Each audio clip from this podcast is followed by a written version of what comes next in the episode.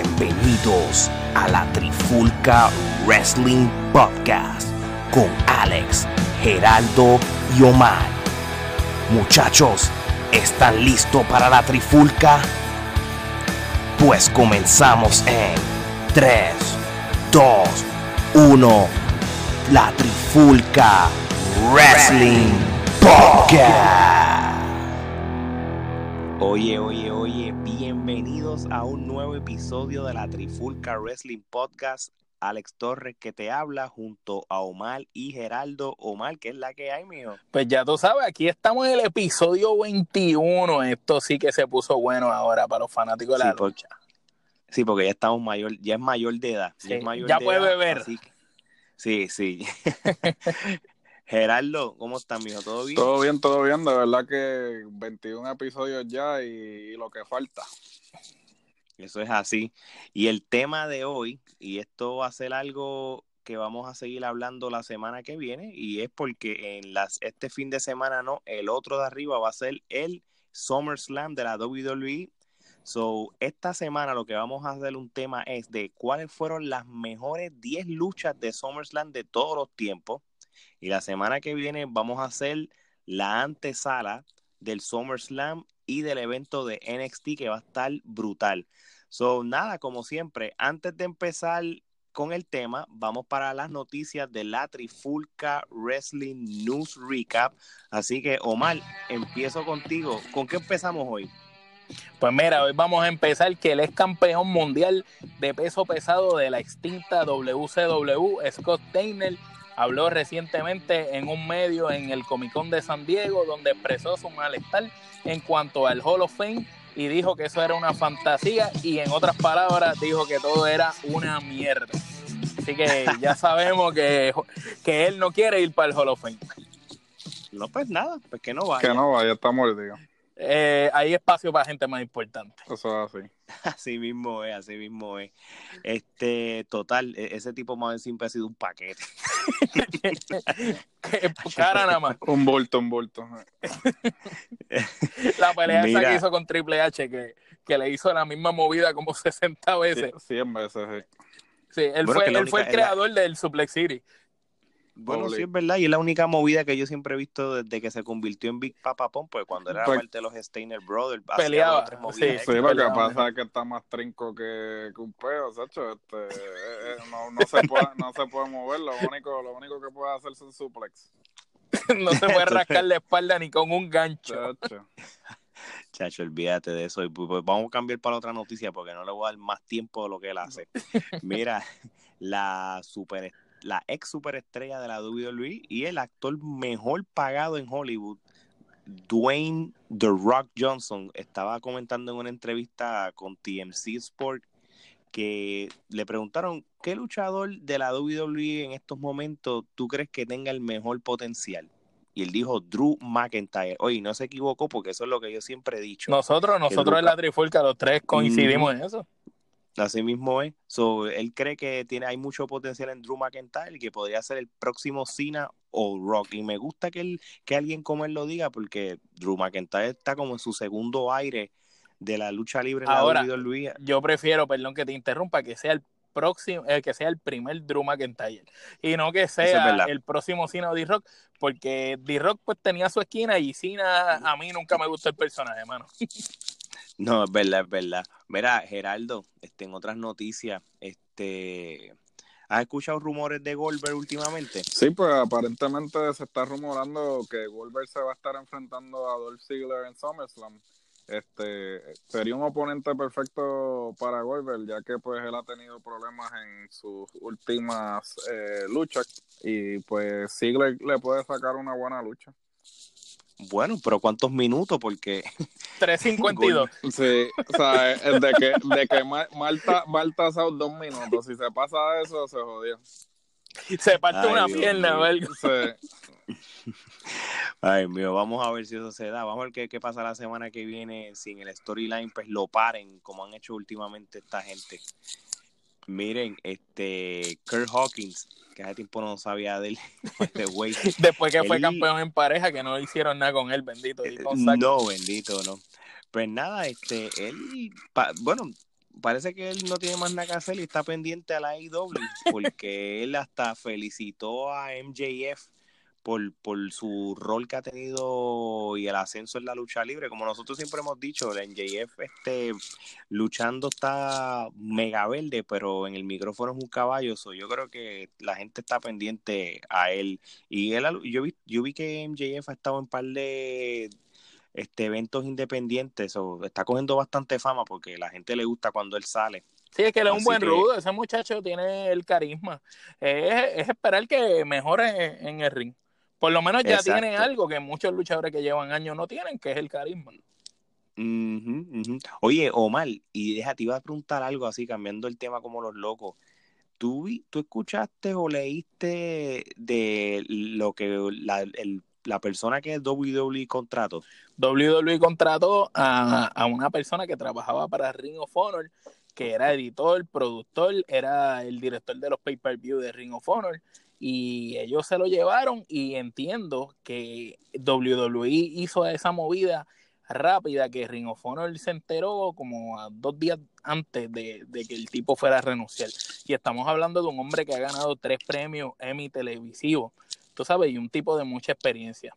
Así que cabe destacar también que fue el productor de G1 del Supercard en el Madison Square Garden cuando estuvo ese evento hace poco. Y Ring of Honor sigue recibiendo golpes fuertes porque también, además de que le están robando el personal, bueno, no robando, sino que se están yendo a, a mejores, a pastos verdes. Este también tuvo el problema de que la alianza que tenía con la NWA este, concluyó, porque tengo entendido que este el, el dueño, el cantante de los Machine Pumpkins, que se me olvida el nombre, este, tiene planes de hacer su propio programa. Y entonces, pues ya no va a tener la alianza con, con Ring of Honor. Entonces, lo que estaban haciendo de hacer las carteleras conjuntas y todo eso, como lo fue el Crockett Cup y, y el evento de Madison Square Garden, pues ya no va a estar sucediendo. So, esto es otro golpe porque ya ellos están sufriendo por falta de talento. Al NWA no estar aliado con ellos, pues le dan otro golpe y sabrá Dios si Ring of Honor dentro del nuevo panorama de lucha puede sobrevivir. Sí, y no, y esa baja de Chris Resnick este, fue, fue heavy con todo ese resumen que él ha tenido. Entonces, esto va a ser algo de que van a tener que buscar aliarse con otra empresa si quieren sobrevivir, porque vamos a ser realistas, este, todavía a estas alturas el sueño de muchos luchadores independientes es ir a la WWE. Eso no hay quien se lo quite. No importa cómo en storyline han estado, las críticas y todo, pero eso es el sueño de todo luchador, ir a la WWE, eso es las grandes ligas. So, si tienes este producto de 205 o NXT o ahora mismo el mismo AEW, pues la gente se van a estar van a estar tratando de que su gol sea eso. So, ya Ring of Honor ya no va a ser una empresa para que luchadores estén a largo plazo como muchos luchadores tuvieron. Tú sabes, el pick de Ring of Honor ya terminó. Sí, ya su ciclo está casi completo. Sí, le pasó como a Tiene, que tuvo su pick y ahora todos los luchadores de su pick están en WWE. Bueno, este, pues en otras noticias, eh, Fox ha expresado que quiere que él actual presidente de los Estados Unidos, Donald Trump, esté en SmackDown Live cuando el show esté ya en su network para este fall. No. Y, parece que los planes están en marcha. Este, lo encuentro raro lo que esta noticia, pero a mí no me sorprende. No me gustaría, no me gustaría esa porquería. No, y, y, aunque ya Donald Trump este hizo lo que hizo en la WWE, más, también fue eh, lo pusieron con el Hall of Fame también eh, antes que él fuera presidente, eso no digo, eso traería rating porque va a ser como si fuera el luchador más odiado del programa, la, tú sabes, pero esto es más bien para reír. Quedaría brutal que fuera y que este eh, Kevin Owens le haga un Stone, la verdad que está con ese gimmick como Stone Cold, que lo coja y le diga, ¿sabes qué pienso de usted, presidente? Que usted odia a todos los inmigrantes y le saque los dedos y le, le haga un Stone. que en el storyline deporte a los luchadores, a los a, a, a, los, a los house party, a los lucha house party. Son capaces de hacer eso. Eh, Ricochet, tú tú me tienes cara latino, depórtalo. Eh, Ay, eso- oye, ¿sabes qué va? Pensándolo bien, sí que lo traigan, pero que sea con ese storyline. The- Where's the lucha party? Deported. Y, y- Y que se contraten- con los puertorriqueños y diga, no, no, no, uy, ustedes son de los míos.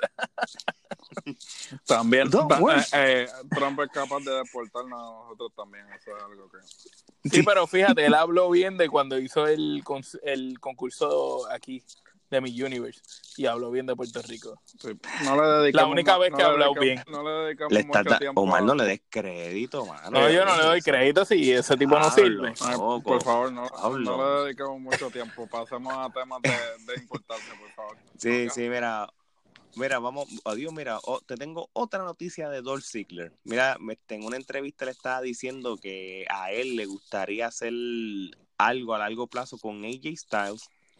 Ellos hicieron par, de ellos parece que estuvieron en- en- luchando en par de eventos en vivo y, y parece que él le gustó, tú sabes, este, él estaba diciendo que, que quiere pelear tipo lucha amateur al principio. So, así que tuvieron la oportunidad de, de probarse peleando en los house shows y, y parece que les gustó la química. Yo lo que pienso So- que como Dos Ziggler es el Shawn Michael 2.0 y la pelea entre Shawn Michael y AJ Styles difícilmente se dé, pues parece que él quiere hacerla posible en su mente.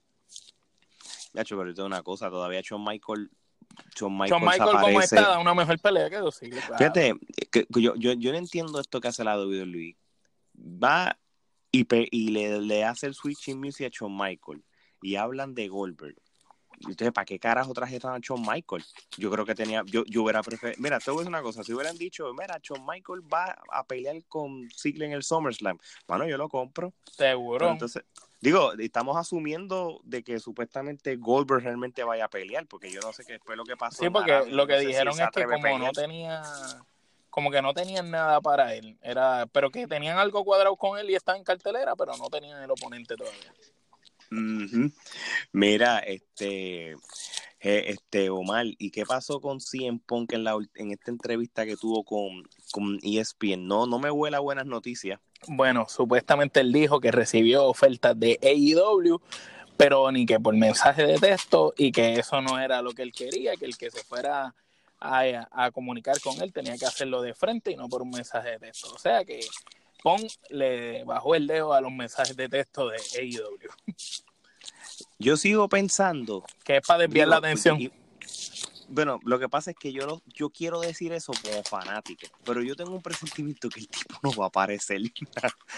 Yo te digo la verdad, Pero si yo- él no va a aparecer en AEW, ni aparece de aquí a Royal Rumble en WWE, mira, mano, que se vaya para el carajo sin pon. Por más que fue uno de los luchadores que más me gustaron, de verdad, si no quieres saber nada de la lucha libre, pues, de- pues no aparezcas en los medios, cabrón, guárdate en un edificio. Él se está haciendo el importante para que le den el dinero que es nada. A ver qué pasó con Ultimate Warrior. No estuvo todo ese tiempo fuera de la lucha libre, ¿sabes? Dándose importancia para. ¿Y que finalmente terminó haciendo? Le pagaron un, un huevo de chavo en la WCW para hacer la, la, la mierda esa que hizo en, El bochorno, el bochorno que en, hizo. en Halloween Havoc y Punk está haciendo lo mismo, ¿sabes? Tú eres- cuando tú eres agente libre, ¿qué tú quieres hacer? Raise your value. Eso es lo que le está haciendo. Ah, Nada, va- vamos a ver, tú sabes, puede ser que, digo, al menos si él se aparece en el All Out, como lo hemos dicho ya en, en muchos episodios para atrás, por lo menos aparece, saluda y da la cara.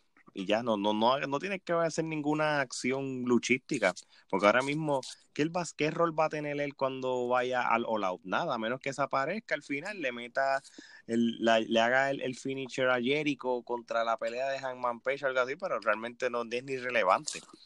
Pero posiblemente que aparezca, salude allí frente a su público, pues yo creo que es lo que la única expectativa que tendría de él. No creo que, no me, no me parece que él vaya a ser parte de ese roster anytime soon. que le So, meta a Jericho y hagan un Best in the World versus Best in the World. de eso sería lo perfecto. Así que, Brutal. bueno. So, vamos a hablar brevemente de lo que estuvo pasando en los programas de Raw y SmackDown. So, vamos a hablar de los momentos más importantes de cada empresa. empezamos con Raw, que fíjate, estuvo bastante bueno comparado con otras, otras semanas. Entonces, uno de los momentos, una de las cosas más notables que ocurrieron fue cuando Ricochet derrotó a Andrade, que fue muy buena lucha, este, con su 630 splash para la victoria. So, ahora mismo, pues Ricochet ya está en itinerario para luchar con, a la revancha con AJ Styles en SummerSlam. Este, esto ya me como que no me tripió lo que los voy a leer. So, Maria Canelli, ahora es la nueva campeona del, del, del 24-7 este, la primera mujer embarazada, como están corriendo en las redes sociales, al obligar a su esposo, que ya había ganado el título al principio del show, a acostarse en el suelo y a plancharle. humillándolo, humillándolo, un ángulo estúpido, humillándolo porque ninguno de los dos sirve para nada. No, y la, y la, y la, y la cosa es que cómo rayos van a hacer para que no se vea...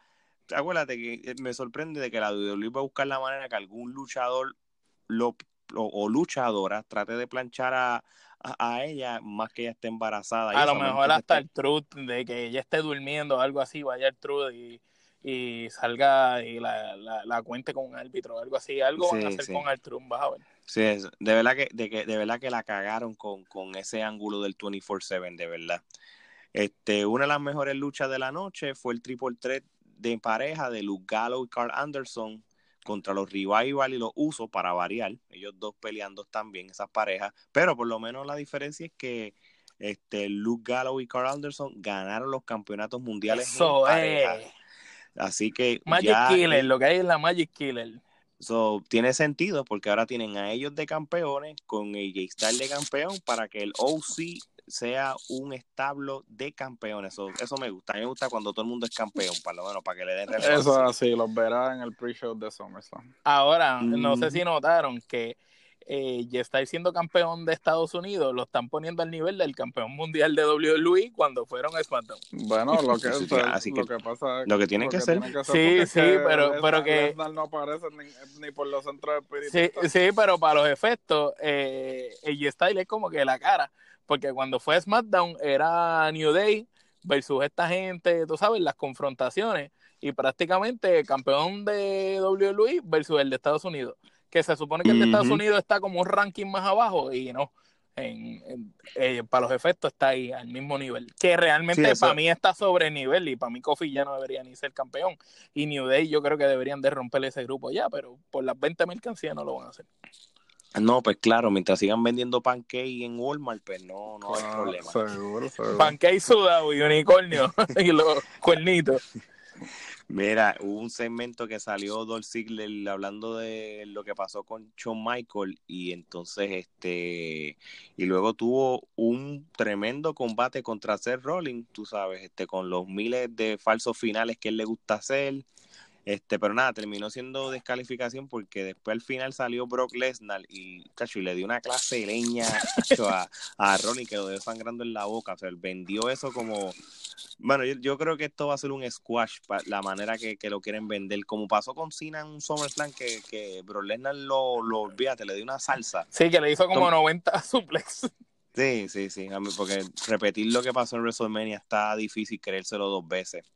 So, y así terminó el show de Raw. Este, SmackDown, este, ocurrieron un par de cositas ahí, tú sabes, entre, entre una de ellas, pues, como fuente en Memphis, Tennessee, pues Jerry the King Lauder pues, hizo su famoso segmento de King's Court, que eso hace tiempo o años no lo hacía. Entonces, pues, tuvo de invitada a Trish Stratus, este, y ahí entonces Charlotte Flores apareció le dijo un par de cosas, la retó para SummerSlam y, y fue un hecho. Ahora va a ser Trish Stratus contra Charlotte Flair, a ver quién es la mejor luchadora de toda la historia de la WWE. So, vamos a ver. Pregunta que hago, la mejor luchadora de, no debería ser la que es la campeona. Sorry, booking sin sentido. ¿Cómo te digo? dime, dime, Gerardo, dime tu comentario. ¿No se supone que la que sea campeona es la que tiene que ser la mejor? Porque, para mí, para mí es Charlotte también. Para los efectos, pues sinceramente para mí es Charlotte. Pero ponte a pensar, ¿qué, ¿qué validez le dan a los campeonatos? Ahora mismo las campeonas femeninas en pareja, yo no las he visto desde que los ganaron. Pero miren, este, Gerardo, mala mía por interrumpirte, pero mira, mira algo que yo estaba leyendo de la revista Forbes.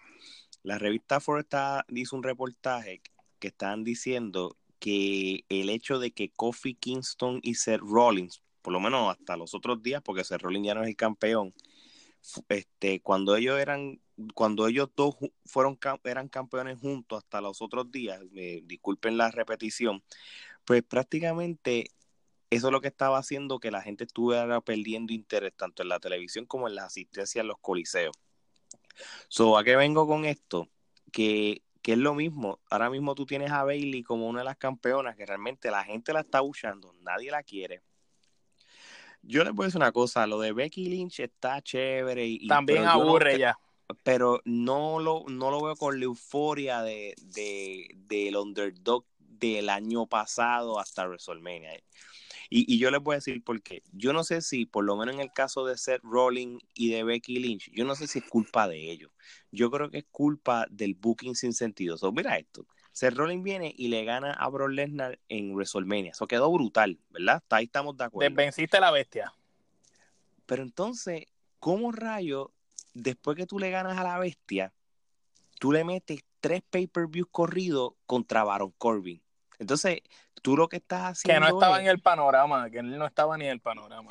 exacto, pero obviamente, si la, si, eh, si la lucha del campeonato tres meses corrido va a ser contra alguien como Baron Corbin, pues prácticamente estás minimizando el campeón en cierto sentido. Igual que Becky Lynch con cuando estaba luchando también en los últimos tres pay-per-views con la misma. entonces, yo, yo hasta, hasta qué punto realmente la culpa la tiene Rollins por ser campeón, porque ahora mismo a Kofi Quinto, yo sí puedo decir que Kofi Quinto la gente le gustó, le gustó el, la historia de fantasía de que le ganó a, a, a, Brian, pero mira, ¿sabes qué? Lo yo se lo hubiera quitado en dos semanas. Mira, cumpliste, le ganaste y fue la mejor lucha. Como hicieron con Raidel y con Hawking.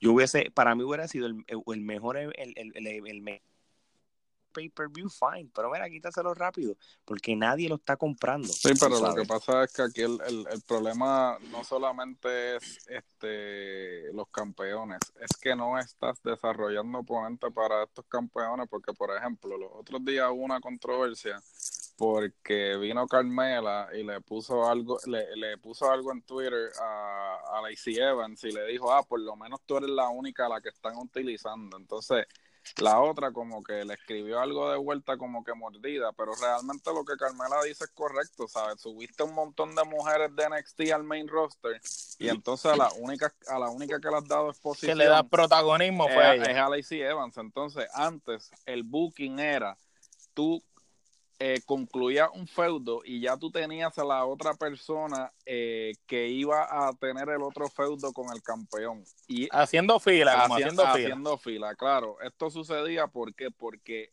el booking estilo ruso, que esto es el único, la única cosa que yo le defiendo a Vince Russo, es que cuando Vince Russo estaba buqueando, todo el mundo en la cartelera tenía una historia. Y, desde el estelar hasta el MP que empieza. Yo me acuerdo que todas las luchas, antes de que empezara la lucha, había un video que te contaba la historia que te llevó a la lucha.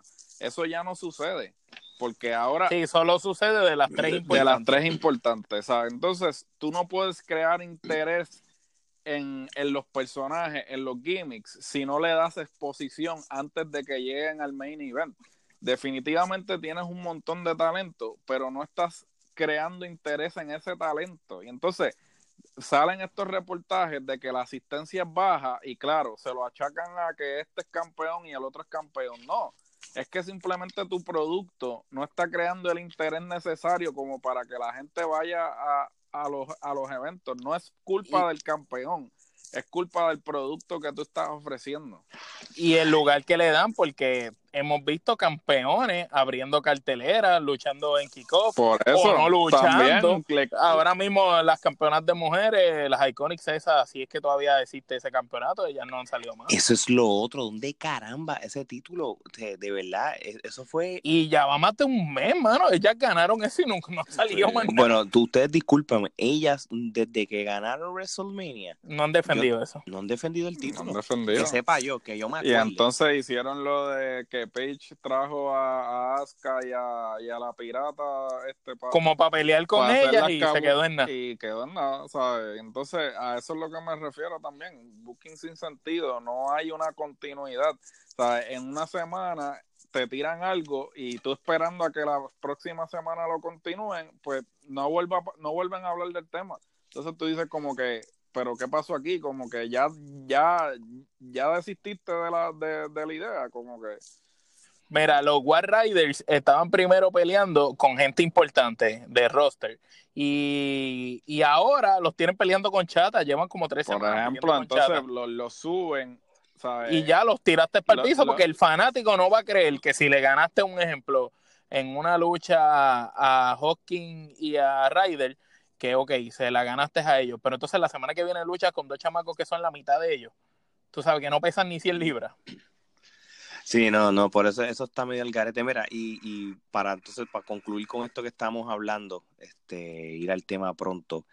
Mira el error que la WWE también ha hecho en los últimos años. Por lo regular, la tradición o la norma era, si tú ganas tu lucha en WrestleMania, o, o vamos a ponerlo de esta manera, las luchas por campeonato de WrestleMania, la tendencia es que en el próximo pay-per-view tengan su revancha. Y, es, y, eso, y a mí me gustaba porque a veces la lucha de revancha era hasta mejor que la de WrestleMania. Que el inicial, correcto. Y hubiera estado chévere que, que, que Brock Lesnar este, tuviera su revancha. Así se- eso es lo que decían antes, que sí, que, era, que había un mandatory rematch. Eso siempre existió. Sí, el Y el habían backlash. 30 días para vencerle el, y habían Y- 30 días solamente O, o, para o- o lo defendías, o, o- o a veces lo defendías al próximo día en Raw, la, la revancha, o lo hacías en el próximo pay-per-view. Y nada, y, le- y creabas un storyline. Y mira, maybe aunque ese Rollins se iba, este, la pelea sin des- eh, con- se acababa sin, por la Sí, descalificación no o contest, algo. no contest. pero, pero lo hacía chévere, pero entonces de momento bien random, ¡pam! Este, Baron Corbin, ¿qué rayo es eso? O sea, que, que ese es el problema, la lucha, eh, eh, yo espero que ahora con, con Heyman. con Heyman y, y con Bischoff, este, tú sabes, detrás de las cortinas, pues puedan volver a, a la tradición. Este, y yo, y yo me di cuenta que en Extreme Rules, y esto fue algo que ustedes estaban hablando ahorita, pero sí lo noté que Extreme Rules sí lo hizo, es que at least casi todas las peleas de ese evento estaban enseñando como que el storyline el pietaje, el pietaje. Y eso me gustó porque yo me di cuenta rápido y dije, contra, esto me acuerda como era antes. Tú y, y me, y- sí. y- y me gustó, y por eso es que yo creo que en La novelita, la novelita la que uno veía, que era lo que decía uno, porque eh, que, que así tú no vieras lucha libre o te perdías un programa, tú veías la novelita y tú decías, diablo, por eso es que ellos van a pelear. Porque Exacto. esto". Por eso sí, Que le ponían hasta unas canciones brutales, la vez que interés. cantó. creaban interés en la lucha, pero entonces si tú eh, tres días antes del pay-per-view dices, ah, fulano y fulano va a pelear, ¿qué interés? Como lo de ahora, o sea, lo de Trish y Charlotte. O sea, ¿Qué interés ¿Qué hay ahí? interés tú vas a crear en eso? O sea, no, o sea, no, no estás creando un interés en la lucha porque realmente la gente es como que, ah, que van a luchar. O sea, Como lo de Undertaker cuando hizo pareja con Roman Reigns, a quién tú sí, sabes, no, a no quién hay le historia, importa no hay historia. que llegara él de la nada, tú sabes. Por eso, mira, eso de Trish Stratus, eso, eso, esto mismo que pasó el martes, eso, lo- eso mismo lo deberían haber hecho como tres semanas atrás. Pero entonces Trish Stratus hubiera decía que no.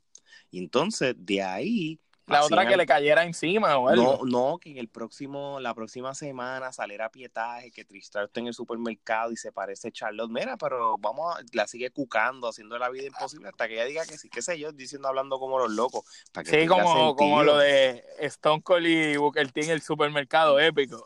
Sí, una cosa así, algo de que, de que haya semanas de, de, de pietaje y de historia. Pero vamos a ver si eso va a cambiar. So, esto es la parte que a mí no me cuadró. La gente hasta estuvo abuchando en este segmento y fue cuando Kofi Kingston le ganó a AJ Styles. La gente abuchó cuando eso, porque Eso la no lo compra nadie. Nadie lo compró. Nadie lo compró. La pelea estuvo buena, pero nadie compra ese final. ¿Cómo tú le vas a ganar limpio y este se- prácticamente mira, ahí pasaron ¿Y dos con cosas, qué lo venció? Con la mierda de el Trouble in Paradise. Pero Por mira, Dios. Hello. El Style que aguanta, le aguantó peleas brutales a Cena. Es más, hasta Brock Lesnar le dio una pelea brutal. No, y, y no solo eso. además de esta pelea que no lo compré tampoco y, y, sin restarle yo bueno sin restarle este méritos a Kevin Owens mano pero ya en el mes de julio Drew McIntyre ha perdido dos veces en un programa en, la televisión tú sabes yo hubiera preferido que que se fuera a hacer descualificación o algo sí mano porque entonces me le estás quitando e, ese aura de, invencible a él. Por, y a Elías ya no lo están ni usando. Que Elías lo estaban subiendo y tampoco lo están usando.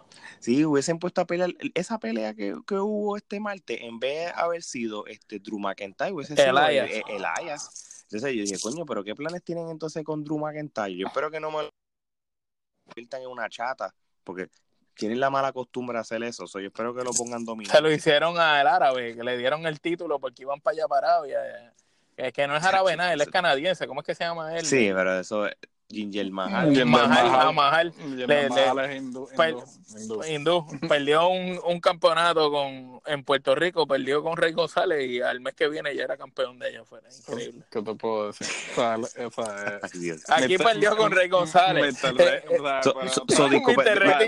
Estás desprestigiando a Mr. Rating. ¿Qué, qué está pasando? O sea, mira, Omar, fuera, fuera, de vacilón, ¿cómo fue la cosa? Él, él peleó en Puerto Rico él contra peleó, Rey González. Él peleó en Puerto Rico contra Rey González antes de volver para WWE y perdió con Rey González. Rey le dio una pela y le ganó limpio un 2-3. Y entonces, como dos meses después, apareció allá en WWE cortado, pues parece que se metió hasta el dedo. Porque, se pues, metió hasta el dedo porque tenía esa espalda llena de barro. Y eso acá pesaba como, como 20 o 40 libras más en grasa y llegó allá cortado, papá. Mejor cuerpo de Randy Orton. Ah, pues bien. Sí, papá. Eso, eso, debe estar en YouTube. Déjame buscar esa pelea después. Ponme Mr. Rating contra Jinder Mahal. Búscalo, búscalo. Lo voy a buscar, lo voy a buscar. mira, entonces. Ah, ahora explíquenme esta mierda que yo les voy a decir. yo, sé lo que va a decir. ¿Usted me puede explicar el, esto de Roman Reigns en el backstage? Yo no entendí nada, de verdad que qué porquería de producción. Se le cayó unas torres de, de luces encima de él, unas bocinas y otras cosas. Y, el, y, entonces él como Superman salió, como si nada. yo entendí esto. No, tú te lo estás metiendo por ojo, boca y nariz porque pues como supuestamente Fox quiere que él sea este la estrella principal cuando hagan el cambio, pues están ya haciéndolo ver como que él, como que él es la hostia invencible.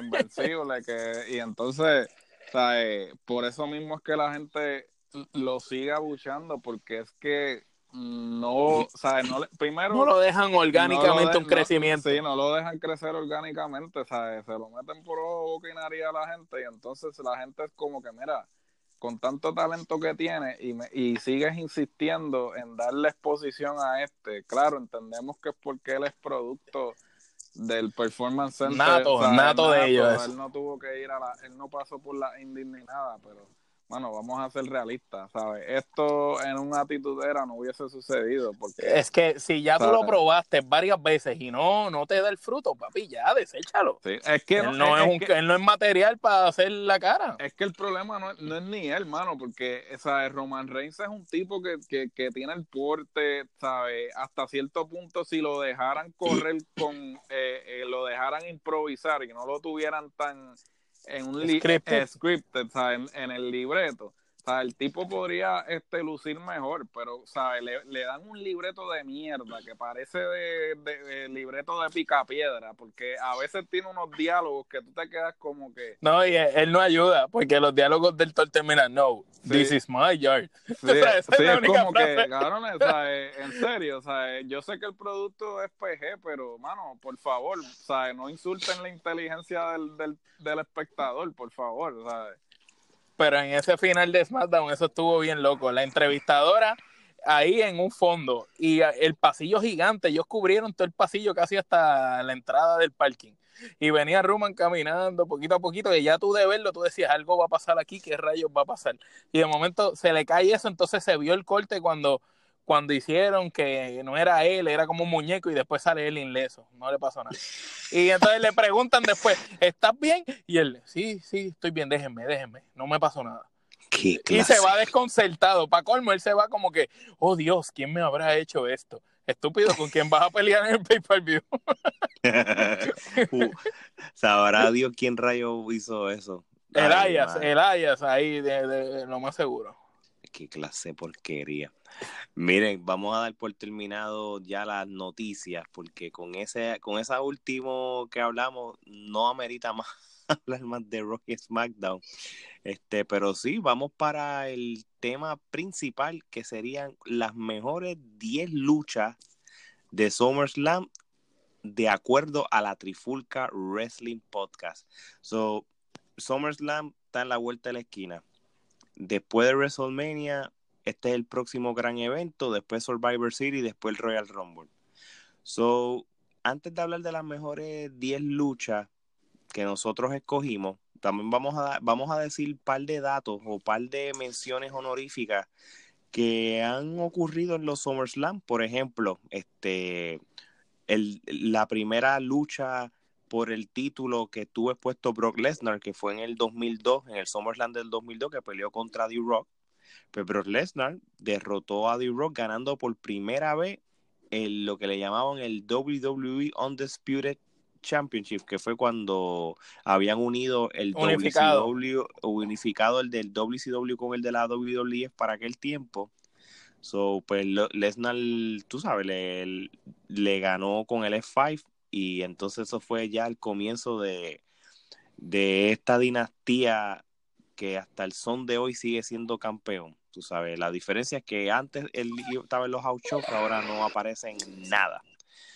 Este, el dato curioso de esta lucha fue, y esto pues no sale al final del pay-per-view, sino sale, lo puedes, lo puedes ver online, este, porque está, es que ya la gente estaba buchando a D-Rock y ya la gente estaba cansada de D-Rock por este tiempo. So, prácticamente la gente no le iba a D-Rock, le iba a Brock Lesnar. Y esta fue la última aparición de D-Rock antes que él cogiera un largo plazo de tiempo grabando películas, para ahí fue que se metió de lleno. Y cuando él regresó en la lucha libre, después como, esto fue el 2002, como para marzo del 2003, Ya era era otro, estaba, estaba calvo, se hizo un tatuaje más grande, Estaba bien fuerte. estaba más fuerte, eh, volvió como rudo. So, realmente esto fue el fin de la era de, de The Rock, por decirlo así. Otra mención honorífica es cuando Randy Orton luchó contra Chris Benoit. Lo curioso de esta lucha es que al Randy, este, Randy Orton derrotar a Chris Benoit, pues ganó el, el campeonato, el, el World Heavyweight, y fue el, el luchador más joven para en ese momento de la historia en tener el título, con solamente 24 años. Que original, anteriormente Lesnar en la lucha contra D-Rock había sido el más joven y después Randy en esa lucha se convierte en el más joven. Ujú, ujú. se Otro- lo quitó, o- se lo quitó. Eh, Otra, otra mención honorífica de, de este tema es el, el ladder match de la revancha ladder match que tuvo Shawn Michael y Razor Ramón en el 95, cuando Shawn Michael derrotó a, a Razor Ramón en este ladder match y ganó el Intercontinental ese mismo año. Tuvieron su primer ladder match y fue lo opuesto. Razor Ramón fue el que ganó. Déjeme decirle una cosa, esta lucha pudiera ser parte del top 10 también. Si hubiese estado, a mí no me hubiera molestado porque fue un- una Fue, muy fue- buena fue una lucha. super lucha.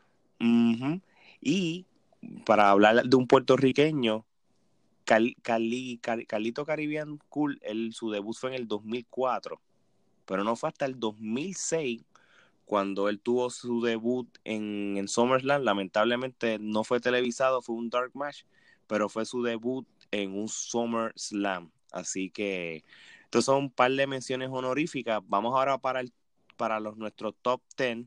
Este, no necesariamente lo vamos a decir en un orden de cuál fue la mejor de todas, desde el 10 al 1. Así que vamos a mencionar, este, Gerardo, mencióname la primera lucha de los top 10 que, o este, si quieres Gerardo anunciar dónde también pueden ver este top 10, lo puedes decir también en este momento. Pues este, vamos a comenzar este con del 10 al, al primero. Este, la primera lucha sería Triple H versus The Rock en el SummerSlam de 1998. Eh, por el campeonato intercontinental. Este Triple H gana esta lucha luego de que China interviene a distraer a D-Rock.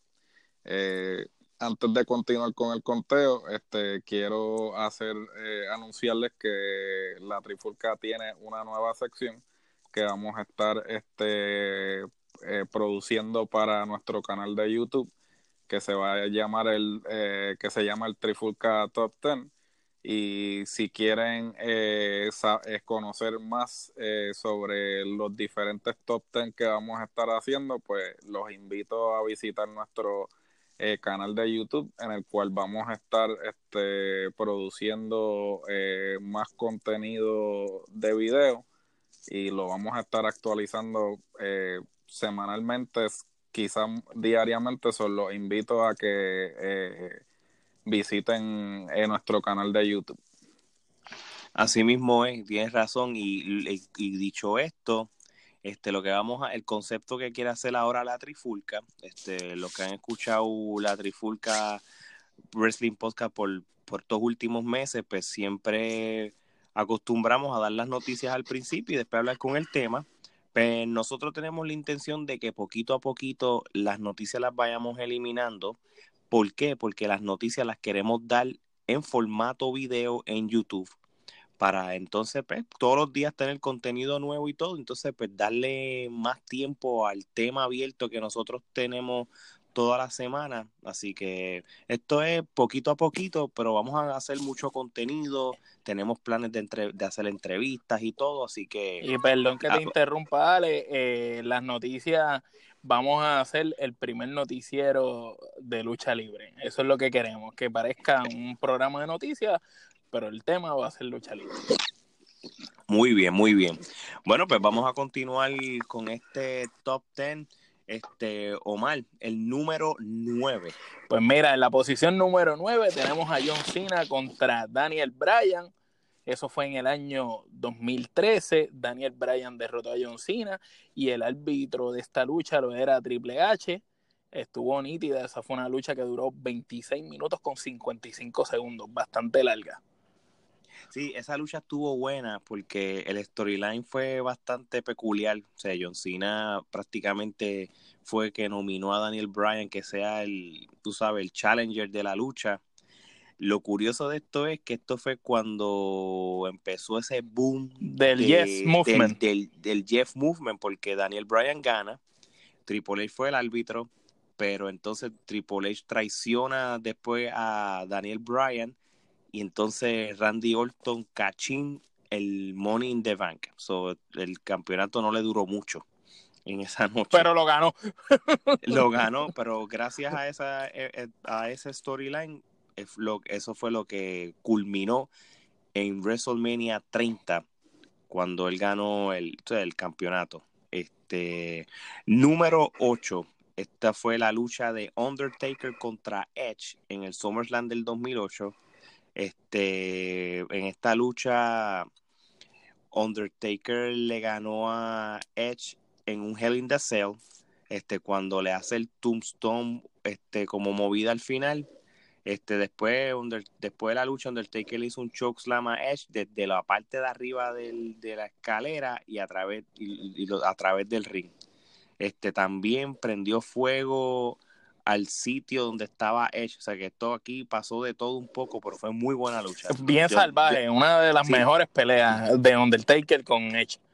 Yo no me acordaba de esta pelea, no se los voy a negar. Pero la Cuando la, cuando la vi y dije, lo que clase peleón, porque por alguna razón como, se, como que borré cinta de esa pelea y, realmente no, no me arrepiento de haberla visto. Fue muy buena pelea, duró casi media hora, déjenme decirles, pero estuvo, estuvo buena. Así que sí, sí tenía que ser parte del top 10. Gerardo, número 7.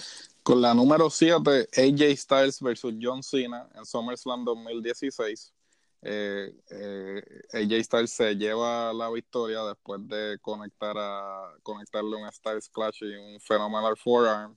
Este, una lucha, eh, muy buena lucha, este, para aquellos que pues dicen que Cena solamente tiene tres movidas.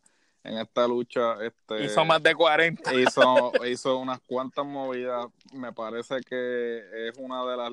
Todos sabíamos del talento de AJ pero sin duda alguna esta fue la lucha que lo consolidó como posiblemente el mejor luchador de su generación y que eh, demostró que él sí estaba listo para estar en las grandes ligas, claro, porque estaba en contra de la cara de la empresa. y que lo hizo lucir mejor que nada, tú sabes. el, que, el que dudaba de la capacidad, que muchos luchadores lo hemos mencionado, como Alberto de Río y gente que de la pelea, eh, le han dado, el mismo G-Style le han dado crédito a Cena, que es un buen luchador. Pero fíjate, esa pelea fue la que hizo lucir a Cena, que de verdad cogiera la credibilidad con el que dudaba de la capacidad de él, ahí se dio cuenta que de verdad, por algo John Cena ha sido la cara en los pasados años. No, y tú sabes que hay dos luchadores que han hecho lucir bien a, John Cena en, en, las luchas, AJ Styles y Edge.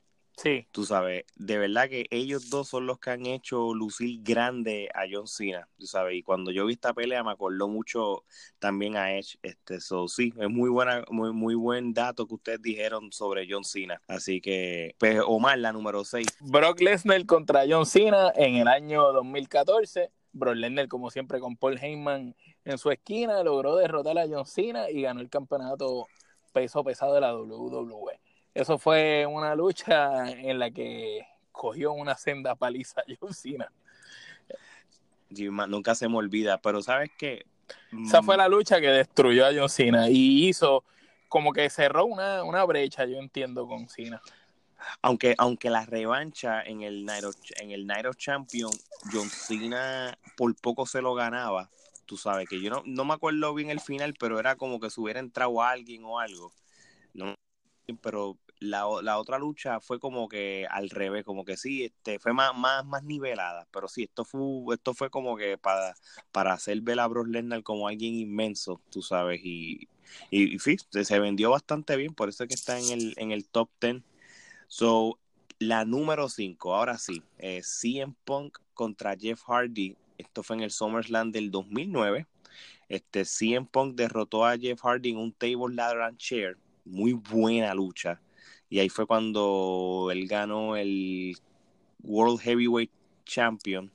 Este, tú sabes, Pon ganó tras o sea, cuando obviamente pues subió a, la escalera, cogió el título. Este, obviamente hubo partes cuando Hardy le hizo el Swampton Bomb desde la escalera, lo que siempre hace. Después de la lucha, el Undertaker este, hizo su regreso porque él estuvo fuera en, para esos tiempos y le hizo un chokeslam a CM Punk. Tú sabes, este fue el último combate de Jeff Hardy en un pay-per-view hasta su regreso este, muchos años después, tú sabes, específicamente en el 2017. So, Gerardo, vamos para la número 4. La número 4 es Stone Cold versus Undertaker, SummerSlam del 1998. En este combate, pues, en esta lucha, eh, Austin le gana a Undertaker reteniendo el campeonato. Este, pues Austin le gana eh, luego de cubrirlo, después de aplicarle el Stone. Este, en este momento yo creo que me parece que de toda la trayectoria de Undertaker, me parece que este fue el mejor momento de Undertaker tanto luchísticamente como en términos de personajes. Aquí era cuando estaba con el feudo, que empezó con el Ministry of Darkness y todo. Ahí fue, perdón que te interrumpa, ahí fue cuando hicieron el ángulo ese que él como que se lo lleva para la funeraria para embalsamar vivo a, a Austin. H, eso quedó brutal. Sí, no, no. Este, esa, esa historia de ellos estaba brutal. Sí, este, aquí fue cuando el personaje realmente evolucionó, este, lo pusieron a hablar más, estaba obviamente más, más fluido en el ring era más dark que nada. Sí, y pues ciertamente, pues, eh, de Austin no tenemos que hablar porque pues este, estaba en todo su apogeo. realmente eh, una tremenda lucha, en, posiblemente de la mejor época de, la lucha. Sí, no, es una es una de mis peleas, eh, tú sabes, bien rara a la vez que un luchador le gana limpio a Undertaker y, y, y, cuando prácticamente Undertaker una vez acabó la lucha, como que prácticamente se la, se la tuvo que dar a, a, Stone Cold. Stone Cold. Sí, si, si, ven el final, este me y, y, la entrada de, de, Stone Cold cuando se rompe los vidrios. Eso estuvo brutal. Y entonces el, este pay-per-view per se estuvo bueno. Es porque se llamaba Highway, era SummerSlam Highway to Hell. So, y con la canción, todo, de verdad, de verdad, de verdad, esto, yo vi este SummerSlam, lo he visto varias veces, porque es de estos SummerSlam que todas las peleas fueron buenas, incluyendo hasta la primera. La primera creo que fue Val contra D'Lo Brown, que fue muy buena lucha, empezando el show. So, este, pero esta última pelea de verdad que, que estuvo buena. Y de hecho, yo creo que hubo una parte de la lucha. Don Cole cayó mal y eso, y él estaba peleando como medio con un concussion. So, yo creo que yo había leído una entrevista que él ni se acuerda de ciertas partes de la lucha, porque hubo una mala caída que tuvo durante la pelea.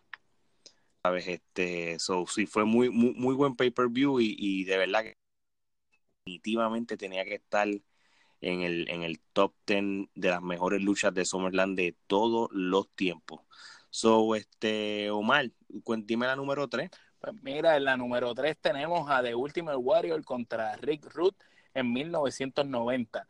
Este encuentro fue en una jaula también y Rick Root este, le dio prácticamente una batalla fuerte al Warrior, pero tú sabes, al final el Warrior logró escapar de la estructura a los 10 minutos de lucha.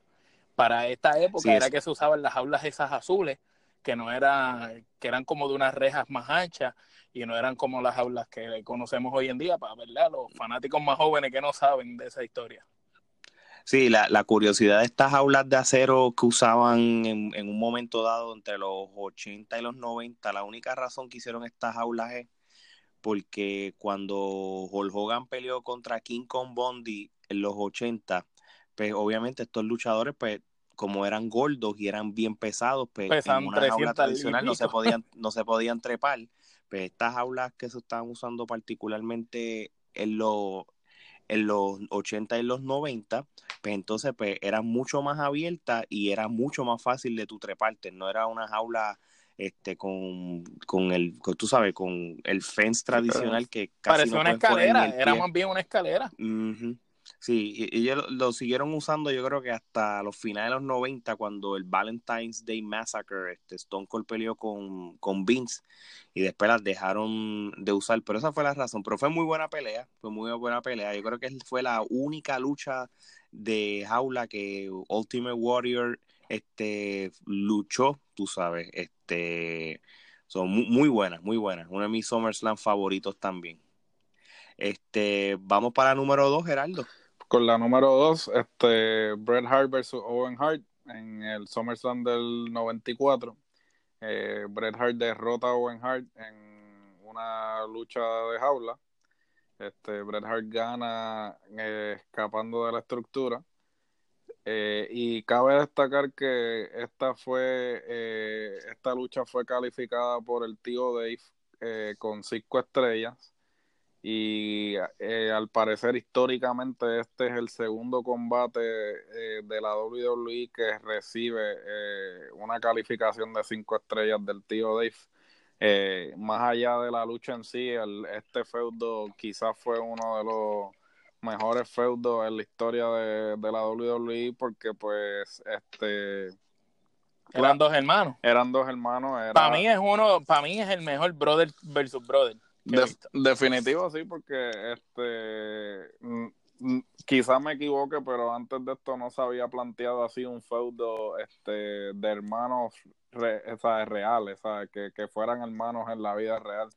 So, este, tanto para Owen Hart como para Brett, a Brett lo catapultó a, a, la escena, al main event. y, Owen Hart pues demostró que, que, no tenía que estar en la sombra del hermano, que él como era su propio, su propio personaje, ¿no?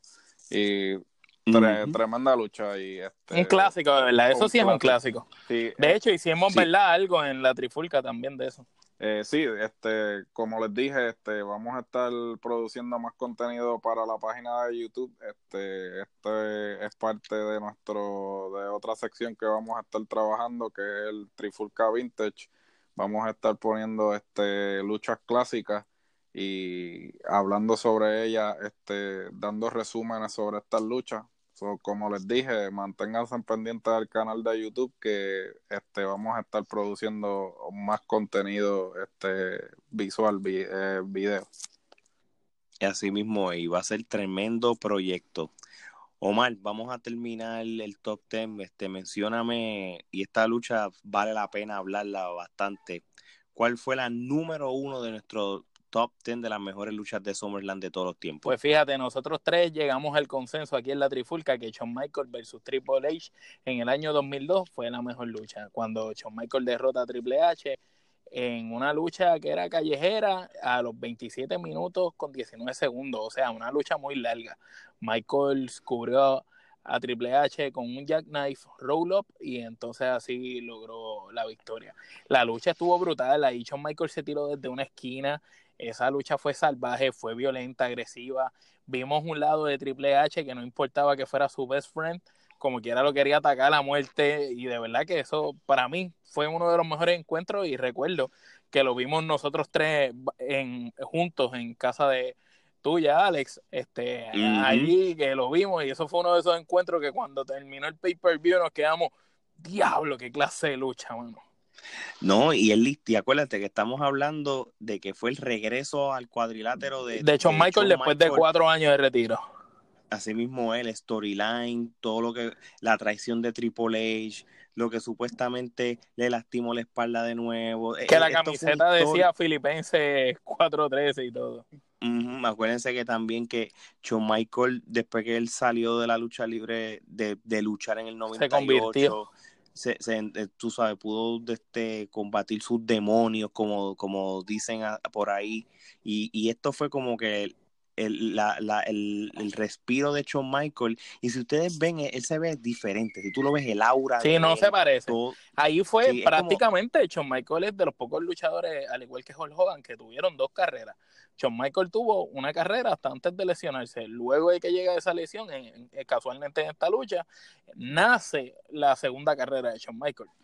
Así mismo es. Y mire, que, y mucho que duró porque esto fue en el 2002 ¿Y cuándo fue la lucha de Undertaker contra él cuando él lo retiraron? Este, 2000, 2002, 2010, 2011, eso tuvo como casi 10 años más. Y recientemente hizo el regreso allá a Arabia. Y, todo, a él, le queda. A él le queda. Yo le compro la pelea con ella Style. Ojalá y se dé. Y, créeme que, que, que Shawn Michael va a ser Mr. WrestleMania y, y no, no nos va a fallar, de verdad. So, nada, estos son los top 10 de las mejores luchas de SummerSlam de todos los tiempos. La semana que viene vamos a continuar con la antesala del SummerSlam 2019 y también el NXT Takeover, que eso va a estar caliente también. Así que Vamos entonces a despedirnos con este episodio. Así que como siempre, Geraldo, ¿cómo terminamos esto? Pues recuerden que siempre, como les digo, hay dos tipos de podcast, los que no sirven y la trifulca. ¿Oíste? bueno, hasta la próxima, gente. Cuídense. Buenas noches.